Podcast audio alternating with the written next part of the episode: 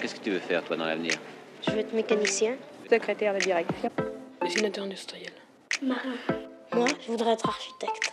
Euh, je voudrais être standardiste parce que j'aime bien les téléphones. Euh, coiffeuse. Moi, j'aimerais être caméraman. Hôtesse de l'air. Euh, historien. J'aurais être cuisinier parce que la cuisine ça me plaît. Comme ça on est sûr de manger à sa faim. Puis c'est un métier qui fera jamais faillite. Moi, j'ai pas une idée fixe. Il y a des métiers qui me plaisent, mais j'arrive pas à trouver mon métier.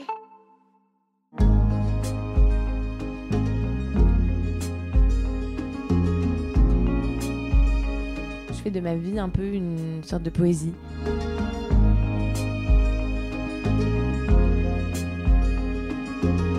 Je ne sais rien, je le sais, mais je compose mon rien avec un petit morceau de tout, disait Victor Hugo.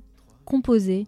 Derrière ce mot, il y a la possibilité de faire librement, de penser autrement, d'inventer des histoires sans aucune limitation de forme, livres, dessins, pièces de théâtre, films, et de recommencer sans cesse.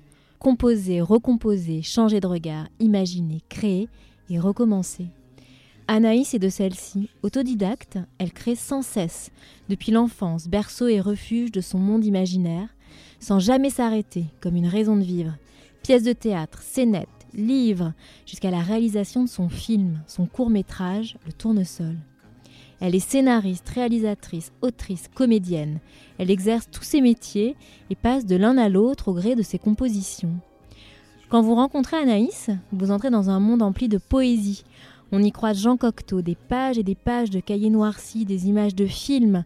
On peut y lire la détermination dans son regard, y retrouver cet enfant sensible, hors des cases dans lesquelles la société, l'école voulait l'y enfermer, mais qui, grâce à sa mère, à son amour des mots et aux rencontres qui peuvent changer une vie, peut aujourd'hui souffler un peu et se dire ça y est, je l'ai fait ce film, je l'ai rêvé, il est là, il existe. Dans cet épisode, je vous invite à découvrir son univers, dans lequel vous croiserez Jean Cocteau, Colette, son agente, et Stéphane Di qui a repris la chanson Avec le temps à l'occasion de cet enregistrement spécial en direct du BRAC. Rencontre avec cette poétesse pour qui les folies sont les seules choses que l'on ne regrette jamais. Bonjour Anaïs. Bonjour Elvire. Merci beaucoup d'avoir accepté de participer à ce nouvel épisode du podcast. Mais c'est avec grand plaisir. Surtout que c'est un podcast que j'apprécie énormément, que j'écoute le soir quand ma fille dort. C'est vrai. Ça Ouais. t'endort Non, ça me fait du bien de- de- d'écouter du coup euh, le métier des uns et des autres parce Mhm. qu'on est toujours dans notre couloir et on, il faut se- Mhm. s'ouvrir euh, à plein d'autres choses. euh, voilà. Bah, merci beaucoup. On est euh, au BRAC, ici, dans un hôtel, euh, grâce à toi. Donc, on va parler du métier. Et j'aimerais savoir à la question qu'est-ce que tu fais dans la vie? Qu'est-ce que tu réponds? Ah, justement, question assez complexe. Euh, J'aimerais bien dire que je suis poète, mais euh, je ne sais pas si les gens pourraient l'entendre poète aujourd'hui. Ils me diraient, mais donc tu écris des poèmes C'est ce que j'ai pris un peu à Jean Cocteau. Jean Cocteau, à l'époque, euh, il était poète et, tout le monde comprenait qu'il soit poète. Et il se permettait donc de réaliser des films, d'écrire des livres, euh, d'écrire des récits. Enfin, il faisait plein de choses. Il dessinait. euh, C'est un ensemble, en fait. Je sais que la poésie est indispensable, bien que je ne sache pas à quoi.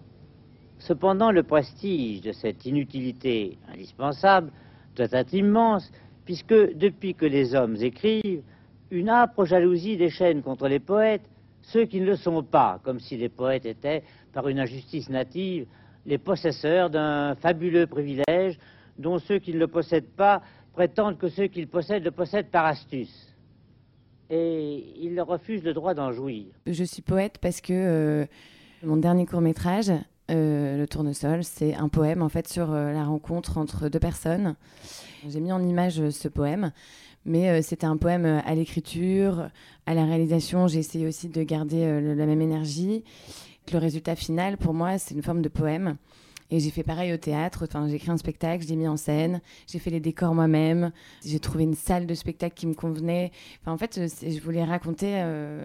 je raconte des histoires qui sont en fait pour moi des poèmes. Donc, oui, je, pense que je suis poète. Je, je, suis très sensible au fond, donc ce que j'écris, à l'histoire. Et après, la forme, euh, je me mets aucune barrière. Ça peut être un film, ça peut être un livre, ça peut être. euh, Donc, je dirais, ouais, poète, poète moderne. Alors, sinon, non, je suis scénariste, réalisatrice, comédienne. Mais euh, c'est trop. hein. Je suis comédienne uniquement dans mes œuvres, je, je fais pas de casting. Euh, je suis scénariste, oui, mais comme je, je réalise aussi, bah, du coup, je, je suis pas que scénariste. Donc, euh, en fait, euh, je, je vais, je vais pas dans la profondeur de ces métiers. Je, je fais plein de métiers en même temps. Et donc, la question en société, tu dis quoi quand même? Bah, je donne mon actualité. Voilà. Donc là, je dis, j'ai réalisé un film que j'ai écrit, mais enfin, on- je trouve que c'est tout de suite très arrogant, donc je- j'essaye de. Mhm. Parce qu'on a l'impression que quand on touche à tout, du coup, on fait pas les choses bien. Ce film, j'ai mis cinq ans à le faire, je l'ai écrit, je l'ai aimé. euh, et aujourd'hui, il est là et il est exactement comme je l'imaginais. Et donc, euh, c'est pour ça que là, il sort sur ECS. Il est sorti sur TV5 Monde. Je pense qu'une fois qu'on fait les choses vraiment, euh, on va nous dire Ah, ton scénario est bien, mais on va le faire réaliser par quelqu'un qui a plus d'expérience, etc. Bah non. Donc, bah, du coup, je me prends un an dans la gueule à attendre Mhm. Que là, euh, bah voilà, il est là en fait. C'est comme un accomplissement incroyable, euh, même si c'est un petit film. Alors on dit toujours, c'est un court métrage. Oui, c'est peut-être un court métrage, mais en tout cas, c'est un film de 20 minutes qui raconte une histoire qui a été fait à la manière d'un vrai film de cinéma. Donc euh, la durée pour moi n'est pas ne veut pas dire qu'on a fait un petit projet ou un grand projet. La chose la plus merveilleuse, comme quand je suis allée dans des festivals présenter mon film, c'est de me mettre dans une, un petit coin de la salle et de me dire, ah, je l'ai fait ça. Ouais. J'en ai rêvé et je l'ai fait. Et toi, donc avant le tournesol, tu as fait une pièce de théâtre dans laquelle il y a Jean Cocteau euh, qui est très présent. Est-ce que tu peux nous expliquer euh, le lien que tu as avec euh, Cocteau? J'ai eu une révélation avec Jean Cocteau un jour et je me suis dit, c'est vrai, comme le dit Jean Cocteau, il y a une force supérieure, je ne sais pas laquelle, qui me dit T'es tombé sur un bouquin de Jean Cocteau, il y a plein de signes qui font qu'il faut que tu fasses quelque chose de ça. Vas-y, maintenant, c'est à toi de jouer, quoi. Et le livre euh, sur lequel tu tombes, c'est La difficulté d'être. Vous avez un point commun, c'est euh, une date de naissance. Oui, alors Jean Cocteau a dit Je suis ni gai ni triste, mais je peux être tout l'un, tout l'autre avec excès. C'est ça, c'est moi, je suis quelqu'un qui n'est pas constamment bien ou mal. Je suis quelqu'un, soit je vais très mal, soit en effet je vais très bien. C'est le bonheur en fait, ça, c'est d'être un peu cyclique et de, et de ressentir les choses tellement fort qu'on les vit euh, à fond. Et Cocteau, c'est un écorché vif. Euh, c'est quelqu'un qui, qui a une sensibilité extrême. Et voilà, donc je vais dans une bibliothèque homosexuelle. Je suis tombée sur le bouquin de Jean Cocteau et il a écrit Je suis né le 5 juillet 1889. Donc moi, je suis née le 5 juillet 1989, 100 ans après lui. Et je me suis dit, je vais acheter ce bouquin. Et en fait, euh, la difficulté d'être, j'ai trouvé euh, un réconfort euh, incroyable. Et je me suis reconnue dans plein de choses. Il a raconté un peu ma vie, en fait. Ce que je ressens, ma, ma solitude. parce que Cocteau disait qu'il connaît la solitude, mais il connaît pas l'ennui. C'est vrai, moi j'étais seule dans mon appartement, j'étais dans un 20 mètres carrés, j'écrivais ce spectacle, j'étais seule, mais je connaissais pas l'ennui. J'ai inventé plein de personnages, euh, je me suis inventé un monde euh, dans lequel euh, j'aim- j'aimais vivre, quoi. Et ça, c'était depuis toujours Depuis qu'il vient d'où ce goût pour les poèmes, pour l'écriture? C'est depuis l'enfance? Oui, c'est, euh, moi je viens d'une famille de médecins, euh, ma mère, mon frère, mon beau-père, donc j'ai parlé que de médecine. Euh, Du nord de la France. Du, du nord de la France. Et en fait, moi je me suis rendu compte, je vais pas dire que j'étais en échec scolaire, mais ça a été très compliqué parce qu'en fait l'école pour moi était un vivier d'émotions. J'étais une enfant un peu qui du coup euh, euh, était bavarde. euh, et donc, tout de suite, ça, ça ne plaisait pas. Alors qu'en fait, maintenant, quand je vois, j'écris, j'arrive à mener à bien des scénarios. Enfin, j'avais donc quelque chose quand même. J'étais pas si idiote que ça.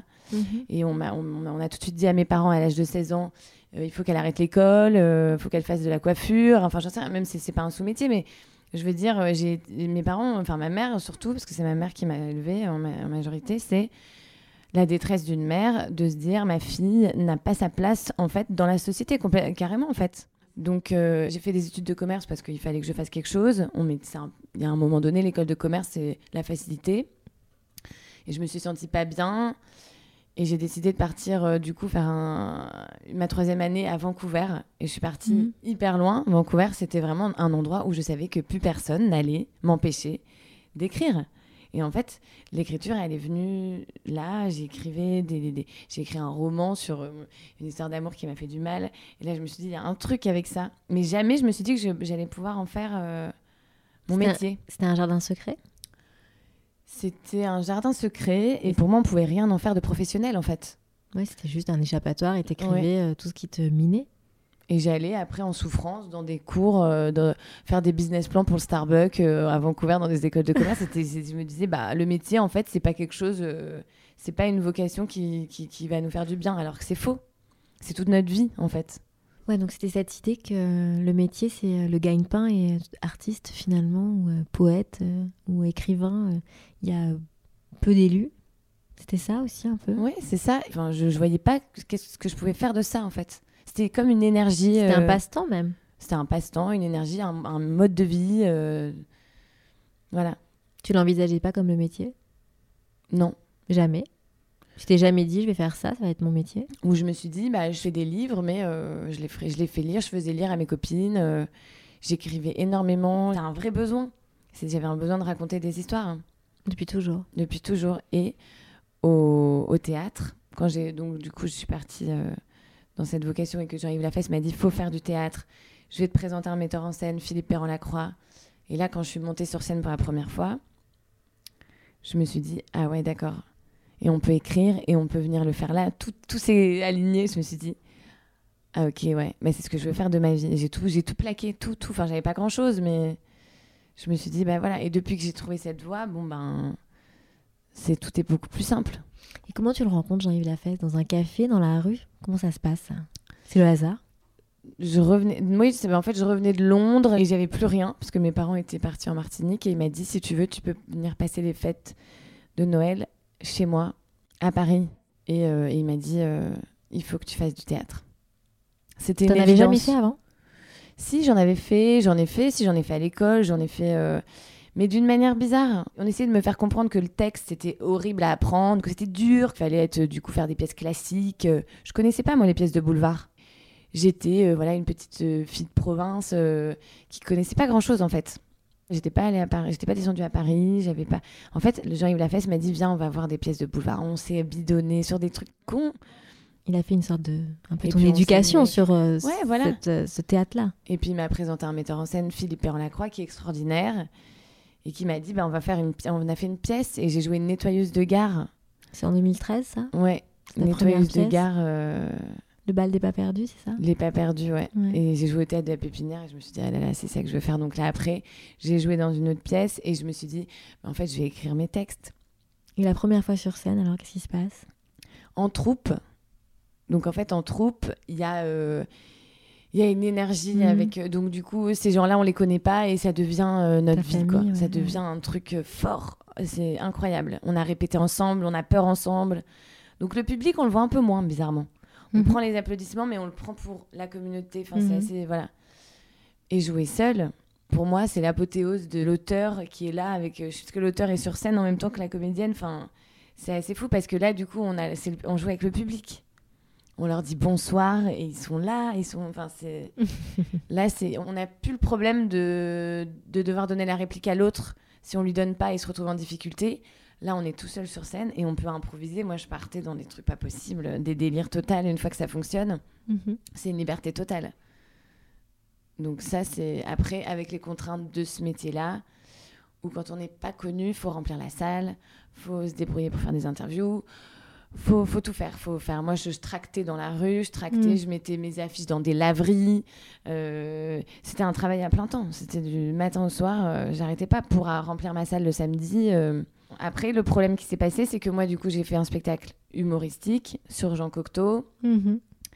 et que le Coup de et folie. que- et que humoriste c'était pas moi encore une fois donc j'ai arrêté Donc 2013, il y a cette pièce, et puis après, euh, qu'est-ce qui se passe de 2013 à 2021 2013 il y a cette pièce ensuite j'en fais une deuxième avec Hélène Zidi la fille de Mhm. Claude Zidi Mhm. euh, qui m'avait laissé euh, carte blanche pour faire euh, une partie du, du spectacle dont j'avais raconté la mythologie grecque en québécois donc la révélation un peu avec ce sketch je me retrouve à faire à Christelle Graillot de Canal qui m'a dit euh, tu vas être Miss Météo de Canal où j'y ai cru pendant six mois, puis après, au final, je l'ai pas eu. euh, je pense que j'étais dans les classements euh, à la dernière minute, mais je l'ai pas eu, c'était pas grave. Parce que j'avais eu le temps, en fait, comme je devais fournir plein de, de textes. Donc là, c'est là j'ai aiguisé la plume à fond, quoi.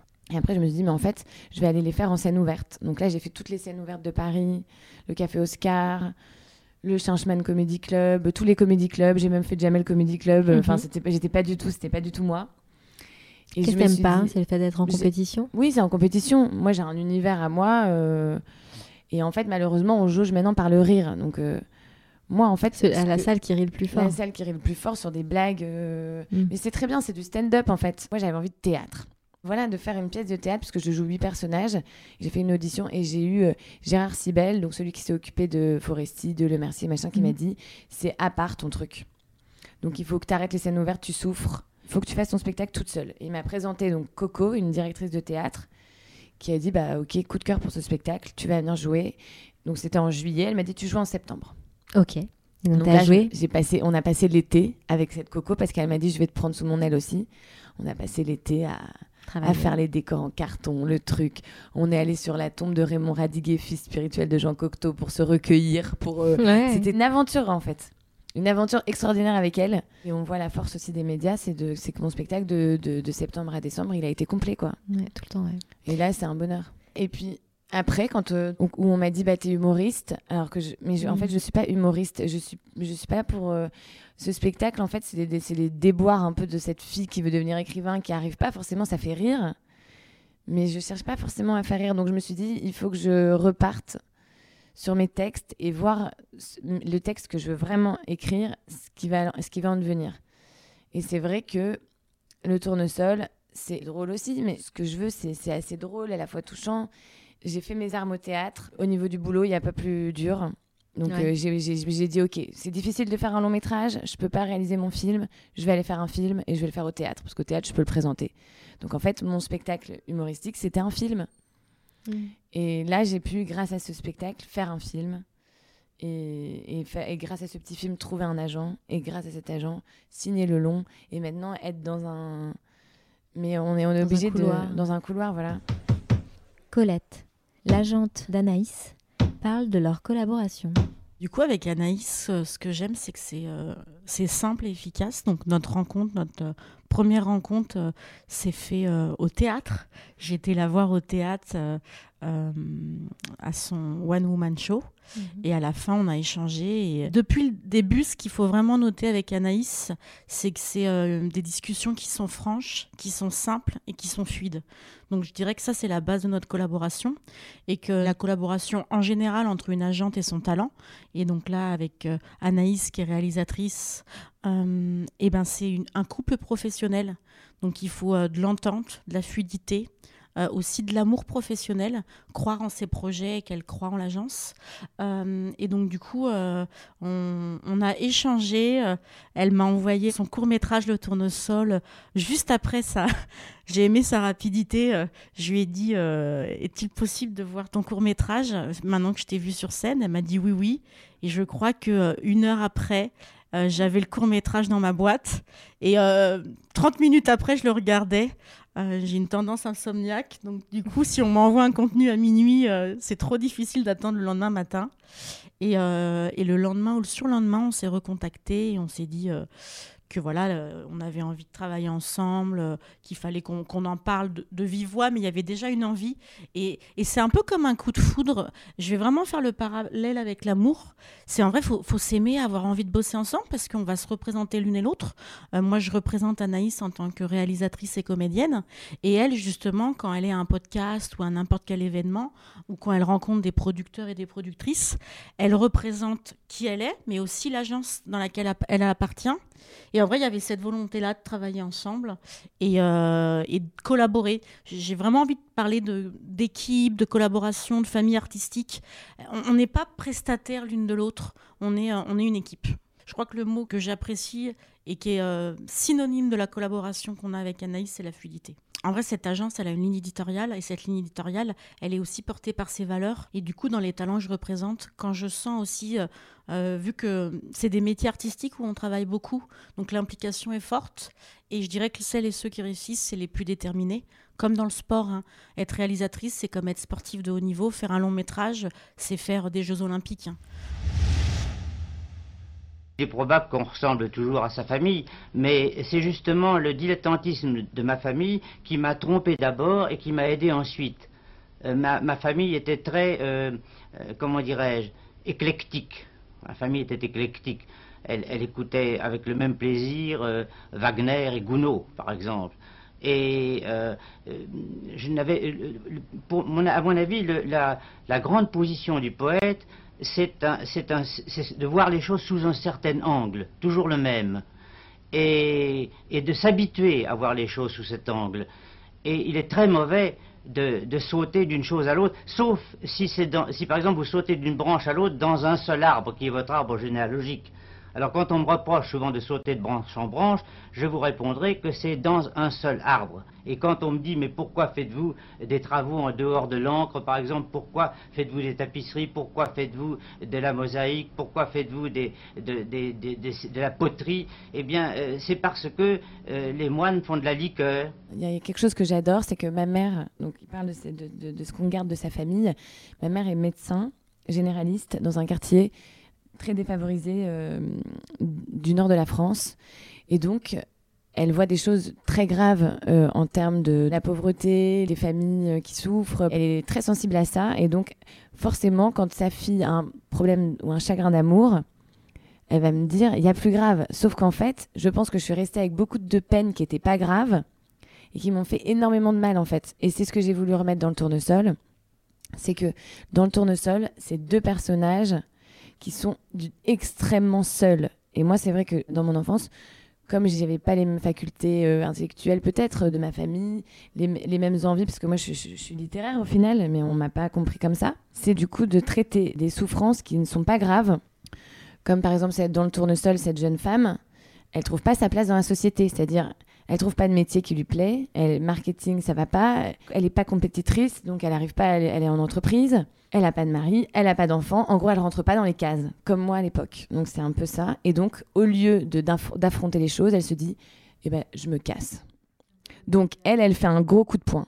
De l'autre côté, on a Joey Star, qui lui, il est complètement accompli, il est médecin, il a une famille, des enfants, etc. Et lui, il, est dans la même solitude qu'elle, mais il va rester dans sa voie. Et en fait, au lieu de faire un gros boom parce qu'il peut pas tout abandonner, il, il, coche les cases, donc il a énormément de contraintes de vie, même si voilà, c'est formidable d'avoir des enfants, etc. Mais de dire, je suis en train de souffrir, je me laisse sombrer dans la dépression. Et donc en fait, ces deux personnages, c'est deux manières de réagir à une extrême solitude.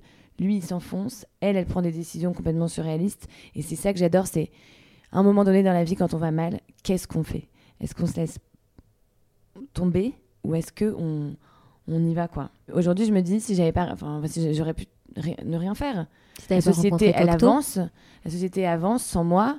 J'ai pas fait d'études extraordinaires. J'ai pas quelle va être ma, reconversion si si j'arrive pas à faire ce que j'essaye de faire là depuis. Et donc après, bah forcément, tout vient un peu la confiance des parents. Ça y est, j'ai fait un film. Mine de rien, moi, je, m'en fous. Mon film, je peux le faire avec l'iPhone, mais là, j'ai fait un film sur ECS qui passe sur TV5 Monde, qui machin. Donc voilà, ça y est, ça y est, je suis euh, réalisatrice. Enfin, je peux un peu me reposer. J'estime que la vraie solitude est au milieu de beaucoup de monde. Et la fausse solitude, c'est ce qu'on appelle la tour d'ivoire. Quelque chose de très, très ridicule. La tour d'ivoire, c'est la solitude qui se donne en spectacle. Généralement, un homme qui s'enferme dans la tour d'ivoire souhaite qu'un jour on dise qu'il était dans une tour d'ivoire. Tandis qu'un homme qui vit au milieu des autres et dans la solitude ne souhaite rien du tout. Dans le tournesol, tu dis que c'est l'histoire de deux êtres euh, qui sont dans la solitude, même pas solitaire, mais qui sont dans une solitude isolée, qui ont du mal à. Elle, elle a du mal, que tu incarnes, elle a du mal à trouver sa place dans la société. Ben en fait, c'est ça. La solitude, elle est encore plus difficile quand elle est ressentie en société. Mm. C'est-à-dire que quand vous allez prendre un verre avec euh, quatre amis, et ça peut même être des gens que vous aimez bien, c'est quand vous êtes incapable d'arriver à être dans la, dedans. Mm. Moi, j'ai vécu quelques souffrances là, euh, ces temps-ci, et de dire, enfin, personnel, et de dire, je vais en boîte de nuit parce qu'allez, il euh, faut, faut, faire les choses, et qu'en fait, tout est dépeuplé, quoi. Il n'y a rien. On n'arrive pas à se connecter. À se lier, alors que c'est des lieux souvent la nuit où en plus euh, c'est un peu différent, l'énergie n'est pas la même, on peut plus se dévoiler. Et c'est vrai que moi, la solitude, quand je suis devant mon, ma feuille de papier, je la, je la ressens pas du tout. Et donc, du coup, on a des âmes un peu qui ont besoin de solitude. Donc, peut-être que je me suis rendu compte aussi, on apprend à se connaître après, à se dire, moi, quand il y a trop de monde, en fait, je me sens pas bien. Mmh. Mais tout ça, en fait, euh, en fait c'est ça, on, on, chemine pour apprendre à mieux se connaître. Et au plus on apprend à se connaître, au plus on, on est bien en fait dans notre vie. Cocteau, il, il le dit à un moment donné, c'est il faut essayer de connaître le moi intérieur. Et si on Ouais. essaye de se battre avec ce qu'on est vraiment, et ben au final, on n'est pas heureux. Et, euh, et c'est pour ça que moi, je suis heureuse aujourd'hui en tant qu'auteur. En fait, je suis pas qu'auteur parce qu'une fois que le texte est là, comme je vois les images à la perfection, je vois exactement mon film. Et que quand je parle avec, ce que j'ai essayé de parler avec des réalisateurs, on n'a pas la même vision. C'est pour pas pervertir son œuvre. Moi, je la fais de A à Z. Et donc toi, c'est pareil, tu fais... euh, c'est- enfin, c'est cette idée-là, finalement, de faire l'objet de A à Z, de tenir la création dans son entièreté. hein. Voilà, c'est pour moi c'est ça. Et donc du coup, ça, ça fait que cet ensemble-là, plutôt que de cumuler les postes, scénariste, réalisatrice, machin, en fait, c'est un poème. Comme Cocteau. Ouais, voilà, c'est de la poésie.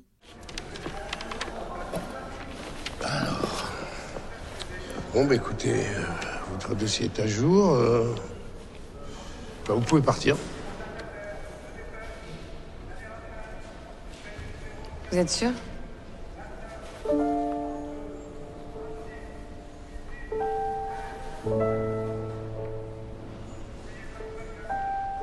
Oui. Oui, certain, ouais. En revanche, moi, j'ai un tournesol dans le cœur. Numéro 16, je vous attends. Le bus, il va partir.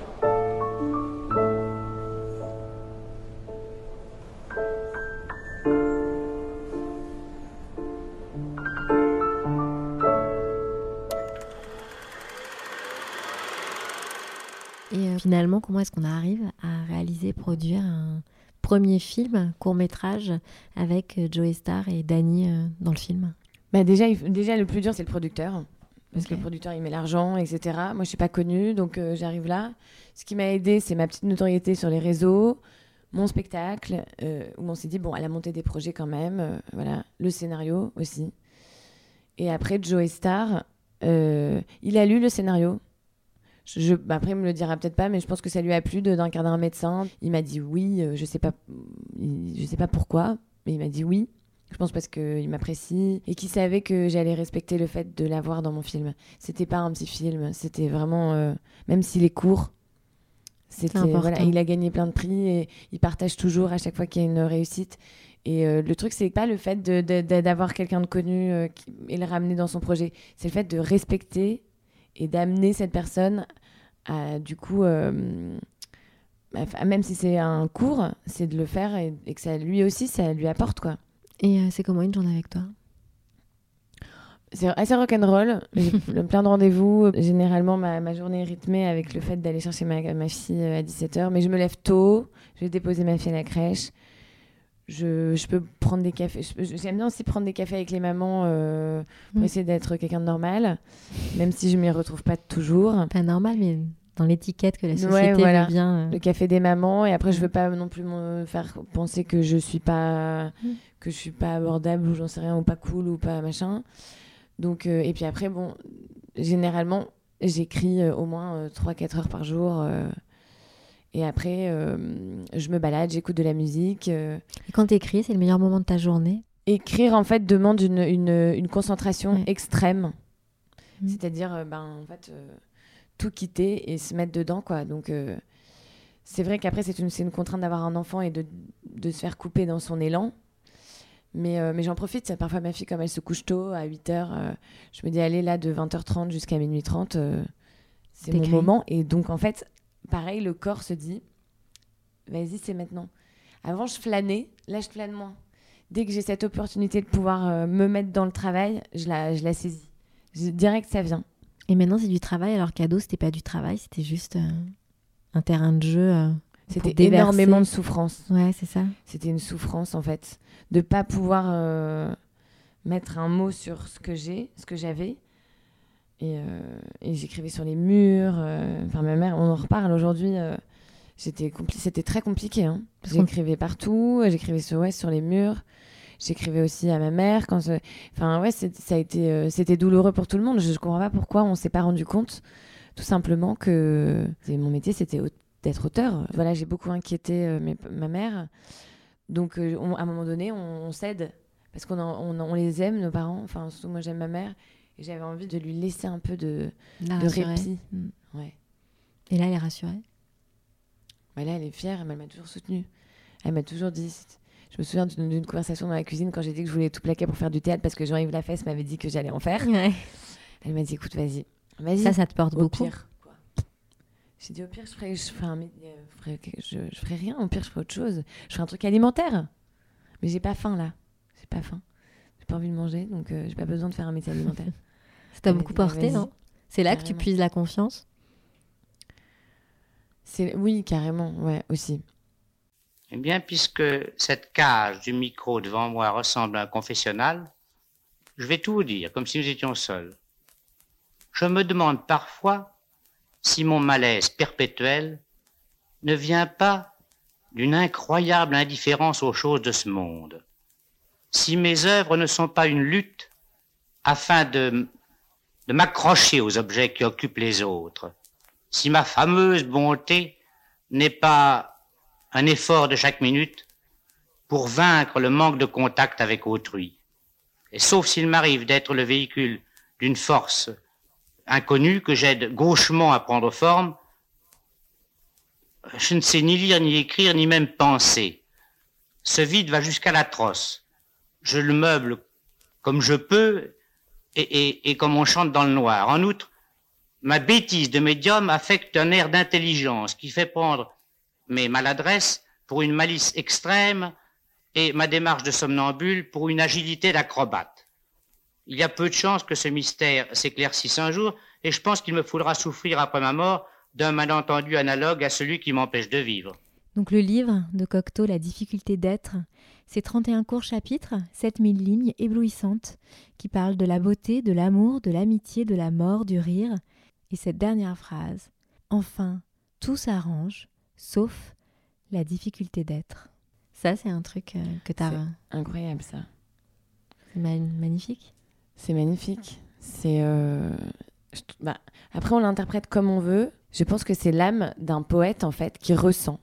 Et on ressent, peut-être plus fort que les autres, les malheurs, les. hum, Je veux dire, voilà, tout s'arrange. C'est c'est pas les petites difficultés de la vie qui vont nous, qui vont nous empêcher d'être heureux, en fait. Parce que le vrai mal de vivre, c'est le fait de ressentir tout, tout le temps et sans cesse d'avoir besoin de d'extérioriser, donc d'écrire pour, pour aller mieux. C'est l'é- l'é- L'écriture est un échappatoire. euh, le, le fait d'inventer des histoires, c'est s'inventer aussi un monde parallèle quand même. C'est Cocteau est, allé encore plus loin dans, dans son mal-être.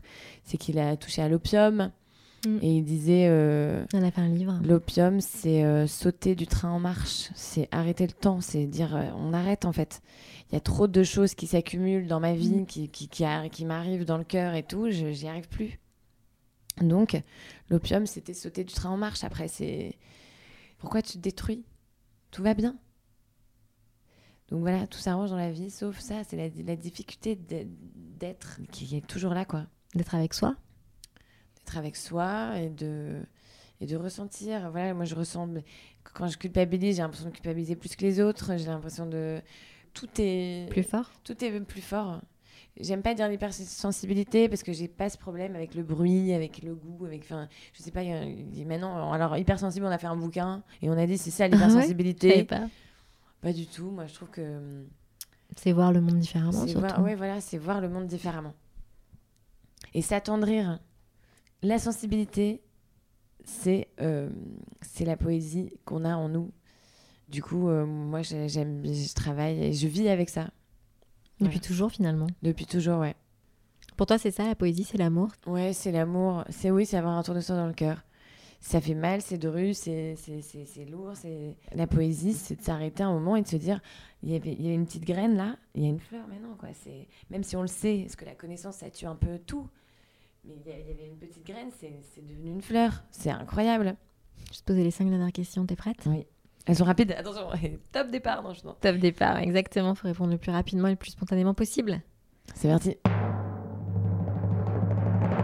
Quel verbe ou mot-clé définirait ton métier, ton art?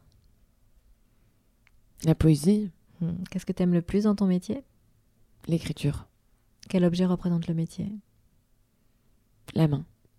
La main? Hmm. Si tu devais faire un autre métier Chanteuse. Pourquoi Bah, Parce que ça me permettrait aussi de dire mes textes. Voilà. Il dit quoi, toi, ton métier? Il dit quoi? Mm. bah, il, dit, euh, il dit bienvenue là. Bienvenue et euh, Bienvenue dans mon monde. Bienvenue dans mon monde, ouais. Et cou- courage, quoi. Il dit, je pense qu'il dit bah, que je suis.